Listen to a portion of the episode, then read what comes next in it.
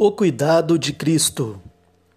Quando eu estava com eles, guardava-os no teu nome, que me deste, e protegi-os, e nenhum deles se perdeu, exceto o filho da perdição, para que se cumprisse a Escritura. João 17, 12. Sete vezes Jesus afirmou que os discípulos lhe foram dados pelo Pai.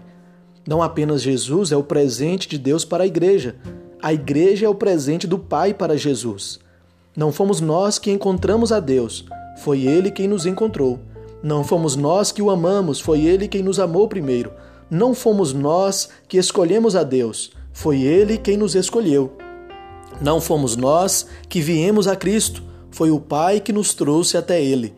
A segurança da nossa salvação não está fundamentada no nosso caráter, mas no caráter de Deus e na obra perfeita de Cristo. É Ele quem nos guarda, é Ele quem nos livra, é Ele quem nos salva, nos conduz e nos leva para o céu. A nossa segurança está baseada no cuidado de Cristo. Jesus é o bom pastor que deu sua vida pelas ovelhas. Ele cuida das suas ovelhas e as conduz ao céu. Jesus guardou e protegeu seus discípulos, e nenhum deles se perdeu, exceto o filho da perdição. Por que Jesus não guardou a Judas? Pelo simples motivo de que Judas nunca pertenceu a Cristo.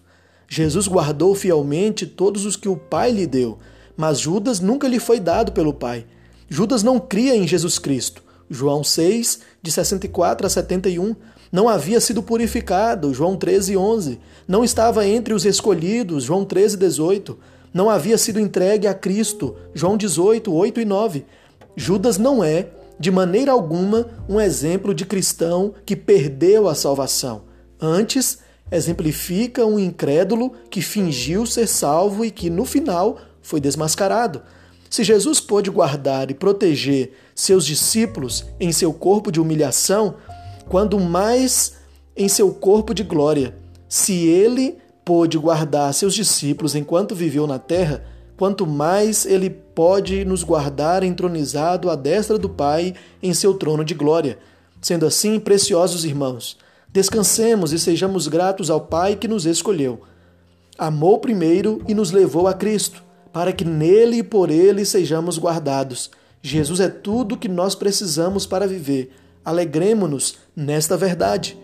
Motivos para orar: paz e segurança da salvação, gratidão pelo cuidado de Cristo, testemunho e frutos deste pertencimento.